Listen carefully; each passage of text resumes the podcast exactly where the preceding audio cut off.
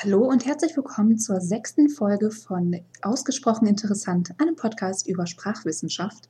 Und heute möchte ich mich dem neurolinguistischen Programmieren widmen. Ich bin vielleicht ein bisschen late to the party, aber ich habe tatsächlich erst letztes Jahr circa davon erfahren und das war so, ich habe in einer App, in der man sich über verschiedene Sachthemen informieren kann, einfach mal geguckt, ob es irgendetwas zu sprachlichen Themen gibt, irgendwas zur Linguistik. Und das einzige Ergebnis war neurolinguistisches Programmieren. Und ich wusste nicht ganz, was ich damit anfangen soll, denn ich wusste schon, was Neurolinguistik ist und das Wort Programmieren kenne ich auch. Ich konnte es aber nicht so richtig in Zusammenhang setzen. Und nun ja, es stellt sich raus, es ist etwas ganz anderes, als ich erwartet hatte oder als man vielleicht denken könnte, wenn man neurolinguistisches Programmieren hört. Bevor ich genau erkläre, was neurolinguistisches Programmieren genau ist, möchte ich gerne darauf eingehen, woraus sich das zusammensetzt. Also erst, was ist Neurolinguistik, was ist Programmierung und dann wisst ihr, womit ich eventuell gerechnet habe oder dann versteht ihr, warum ich das nicht so richtig in Zusammenhang bringen konnte. Und danach schauen wir uns dann an, wie ähm, das denn eigentlich jetzt gemeint ist hier beim neurolinguistischen Programmieren. Okay, die Neurolinguistik. Die untersucht, wie Gehirnstrukturen und Gehirnprozesse mit Sprache im Zusammenhang stehen. Das heißt, man beantwortet Fragen wie, wie reagiert das Gehirn beim Sprechen, beim Hören von Sprache und so weiter. Das ist ein sehr komplexer Fachbereich, der unter anderem Linguistik, Neurowissenschaft und Kognitionswissenschaft verknüpft. Und diese Erkenntnisse der Neurolinguistik können zum Beispiel dabei helfen, Sprachstörungen, äh, sogenannte Aphasien, ähm, das bedeutet wörtlich übersetzt Sprachlosigkeit, zu behandeln, die durch Schädigung des Gehirns hervorgerufen werden. Das heißt, wenn bestimmte Areale des Gehirns einen Schaden erleiden, kann es sein, dass die Sprache der PatientInnen dann eingeschränkt ist. Und ich möchte euch da mal zwei Aphasien genauer vorstellen, nämlich einmal ähm, die Wernicke-Aphasie, benannt nach dem Psychiater Karl Wernicke. Ähm, das Wernicke-Zentrum oder das Wernicke-Areal im Gehirn ist für das Sprachverständnis zuständig. Und eine Wernicke-Aphasie wird kortikale sensorische Aphasie genannt. Nun, was bedeutet das?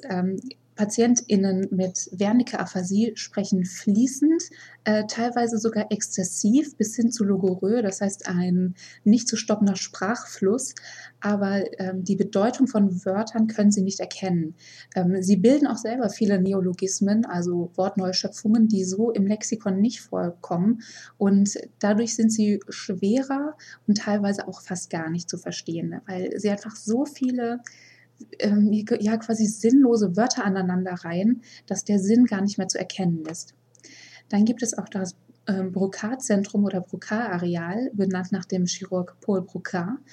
Und äh, dieses Areal übernimmt die motorische Komponente des Sprechens.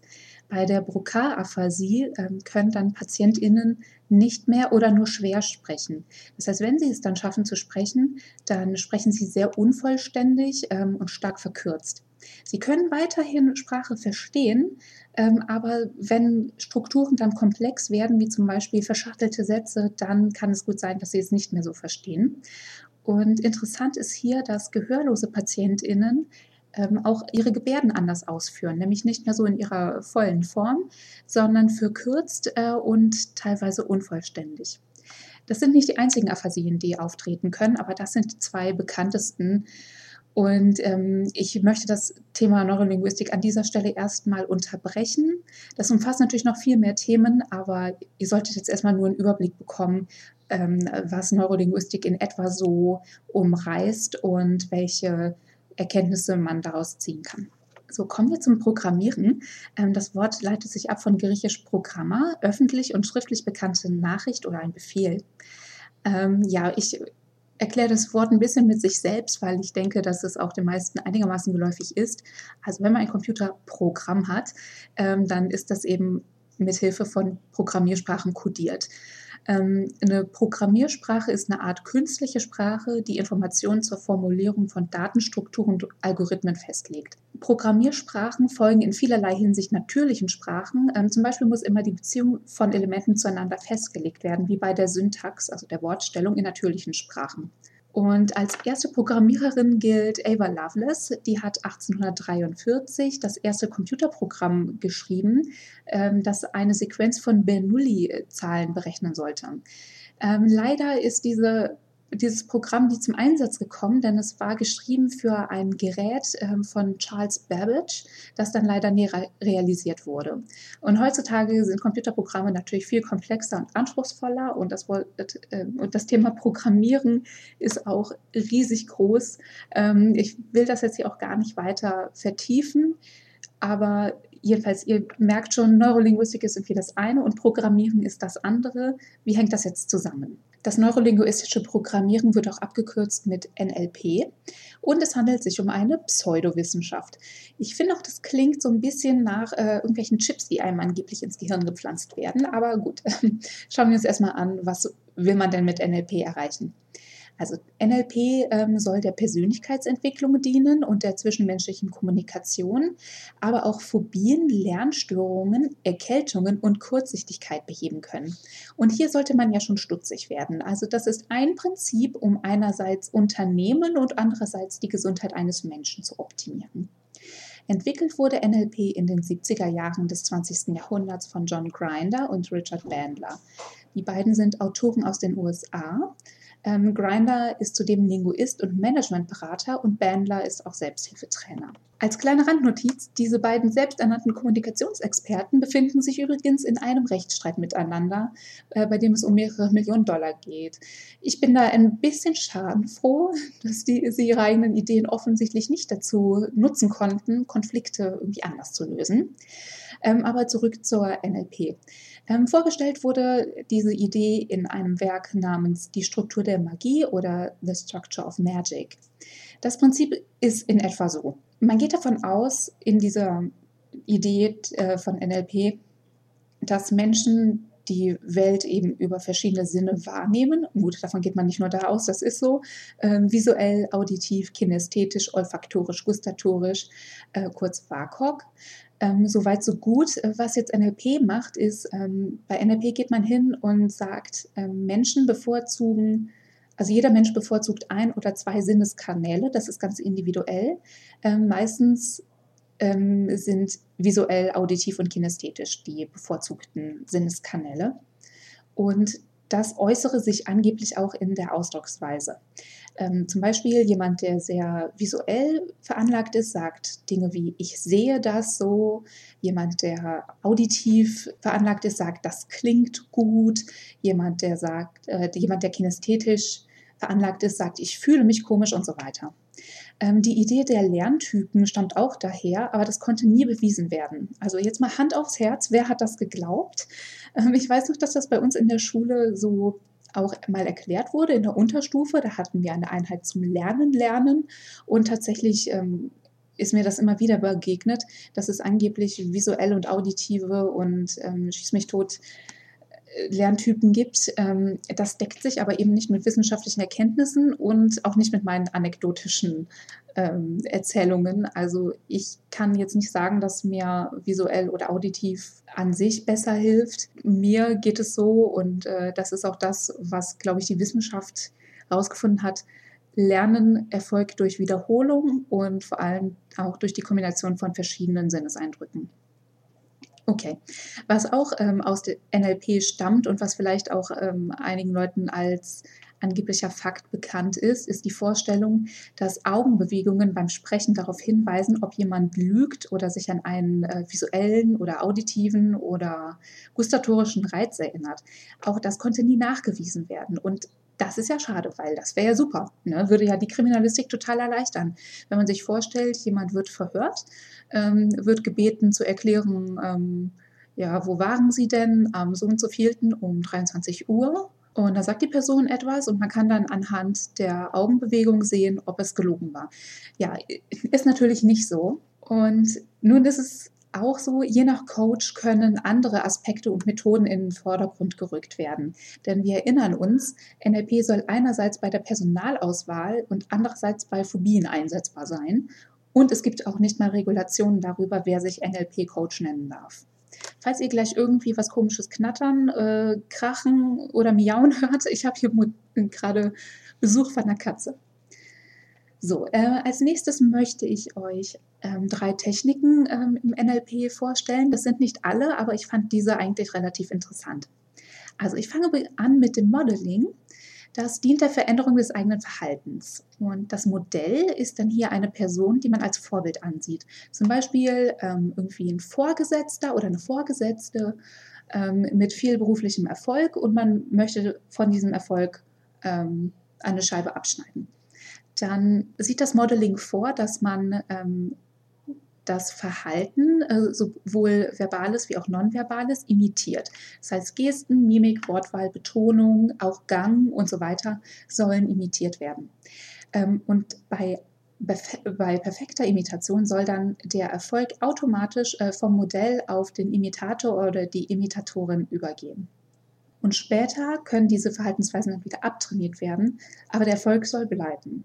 In NLP herrscht halt die Annahme, dass jeder Mensch alles lernen und alles erreichen kann. Das sieht man hier, finde ich, ganz gut. Mm, Erfolg ist also laut NLP nur eine Sache des Wollens und bestimmter Verhaltensweisen, wie zum Beispiel einer bestimmten Gestik. Natürlich konnte das nie bewiesen werden und man kann sich auch denken, warum. Die Welt ist super komplex und Erfolg ist das Ergebnis verschiedener, äh, vieler Bestandteile, die man oft nicht beeinflussen kann. Zum Beispiel kann niemand beeinflussen, wo er oder sie geboren wird. Und das hat schon sehr große Auswirkungen darauf, wie erfolgreich man im Leben sein wird, was jetzt zum Beispiel ähm, finanzielle ähm, Erfolge betrifft. So, ähm, ein Funken Wahrheit steckt aber im Modeling, nämlich das subtile Imitieren von Körpersprache, das sogenannte Spiegeln, kann beim Gegenüber dafür sorgen, dass er sich wohler fühlt. Dabei geht es aber eben nicht darum, jemanden perfekt zu imitieren in allen Verhaltensweisen, sondern zum Beispiel eine ähnliche Sitzhaltung einzunehmen wie das Gegenüber. Als nächstes sprechen wir über das Ankern. Ähm, laut NLP passiert das Ankern ständig von alleine. Das ist nämlich die Verknüpfung von Sinneseindrücken und Gefühlen. Und das kennen wir auch aus der klassischen Konditionierung ähm, einer behavioristischen Lerntheorie. Wahrscheinlich sagt euch der Pavlovsche Hund etwas. Diese Theorie besagt, dass ein neutraler Reiz durch Wiederholung zu einem bedingten Reiz wird, der eine bedingte Reflexreaktion auslöst. Beim Pavlovschen Hund ist das ja so, der Hund beginnt zu speicheln, ähm, nachdem er gelernt hat, dass es nach dem Klingeln Futter gibt, immer wenn er die Klingel hört, auch wenn es danach kein Futter gibt. Ähm, bewusstes Ankern dient der Bewältigung von Problemen. Ähm, der Klient oder die Klientin konzentriert sich dann auf ein Problem, zum Beispiel eine Phobie, und der Coach ankert das Problem mit leichtem Druck auf den Körperteil, zum Beispiel auf die linke Schulter. Und danach wird der Klient, die Klientin ähm, angehalten, sich auszumalen, die Lösung des Problems zu haben. Und dann erfolgt ein Druck auf die rechte Schulter. Und wenn dann beide Schultern gedrückt werden, wird das Problem integriert, so nennt man das da. Okay, also hier verliert sich dann die Spur der Wissenschaft auch wieder. Ähm, diese, diese Idee konnte nie an die klassische Konditionierung angeknüpft werden. Als dritte Technik möchte ich euch den Schritt in die Zukunft oder das Future Pacing vorstellen. Also, da geht es darum, dass die Person, die gecoacht wird, sich vorstellt, in der Zukunft etwas zu tun, zum Beispiel eine Angst zu bewältigen oder bewältigt zu haben ähm, oder beruflich aufzusteigen, je nachdem, was eben das Problem ist. Und der Coach ähm, beobachtet die Reaktionen vom Klienten oder der Klientin. Und das wird während des Lernprozesses immer wiederholt. Und wenn dann eine Veränderung der Körpersprache zu sehen ist, dann wird das als Erfolg im Lernprozess gewertet. Und falls die Körpersprache gleich bleibt, heißt das, man braucht noch mehr Beratung und der Lernprozess ist noch nicht abgeschlossen. Ähm, auch dieser Zusammenhang ähm, konnte wissenschaftlich nicht nachgewiesen werden. Wir sehen also teilweise stecken schon Wahrheiten im NLP drin ähm, und auch erwiesene Prinzipien, wie zum Beispiel das ähm, Spiegeln und einige Dinge, wie zum Beispiel sich etwas ähm, vorstellen und dann darüber sprechen, wie man sich fühlt oder so. Das gibt es ja auch in seriösen Beratungen und Therapien. Ähm, aber die, im NLP geht man immer einen Schritt weiter und man nimmt all diese Ideen ähm, zu einem Punkt außerhalb des Bewiesenen. Und der Name neurolinguistisches Programmieren klingt ähm, einerseits wissenschaftlich und andererseits irgendwie auch ja, so technisch, ein bisschen futuristisch.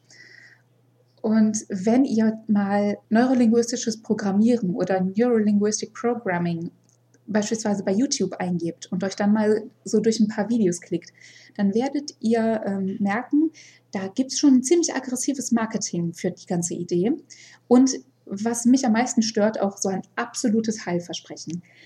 Ich erinnere euch nochmal an den Anfang. Es wird gesagt von einigen Coaches, dass NLP einerseits beim Personalmanagement helfen kann. Okay, das ist eine Sache. Und dann geht es darum, irgendwelche Phobien zu, ähm, zu überwinden. Ha, irgendwie komisch. Und dann soll man irgendwie auch damit seine Kurzsichtigkeit heilen können. Hm, irgendwie seltsam, ne? Also, also in einer ernsthaften Therapie oder in einem seriösen Coaching werdet ihr niemals auf solche absoluten Heilversprechen stoßen. Da wird nie jemand sagen, wende Technik XY an und du erhältst auf jeden Fall allen Erfolg. Das würde nie passieren. Ähm, NLP steht auch der Esoterik sehr nahe. Das ist für manche vielleicht kein Problem. Ich persönlich bin da überhaupt kein Freund von. Ich bin Verfechterin des wissenschaftlich kritischen Denkens ähm, und ich bin wirklich sehr, sehr wenig spirituell ähm, veranlagt. Gut, das ist natürlich auch sehr individuell, aber ähm, es, Esoterik und Wissenschaft passt eben sehr schlecht zusammen. Und seitdem in den 70ern NLP entwickelt wurde, gibt es keine Weiterentwicklung, die moderne Erkenntnisse der Psychologie und Neuropsychologie einschließt. Und das ist ja eben das, was in der Wissenschaft nicht passieren würde. Auch in der Wissenschaft entwickelt man sich weiter und man widerspricht auch mal alten Annahmen, aber eben immer auf der Basis von Studien und neuen Erkenntnissen und dann sagt man eben, okay, wir haben uns geirrt, so und so ist es dann tatsächlich.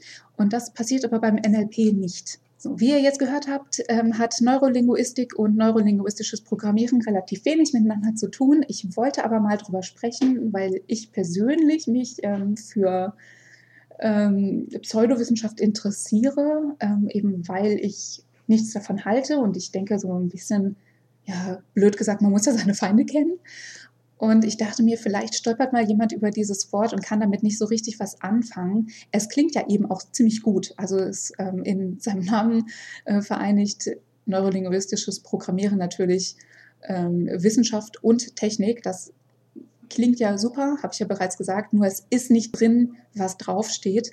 Und vielleicht kennt sich jemand von euch bereits mit dem Thema aus oder vielleicht war es für andere auch so ähnlich neu wie für mich. Hm, das würde mich mal interessieren. Ähm, habt ihr damit schon Erfahrungen gemacht? Und das nächste Mal sprechen wir auf jeden Fall wieder über was ganz Wissenschaftliches mit Linguistik, wo nicht nur Linguistik draufsteht, sondern auch drin steckt. Und bis dahin alles Gute, eure Verena.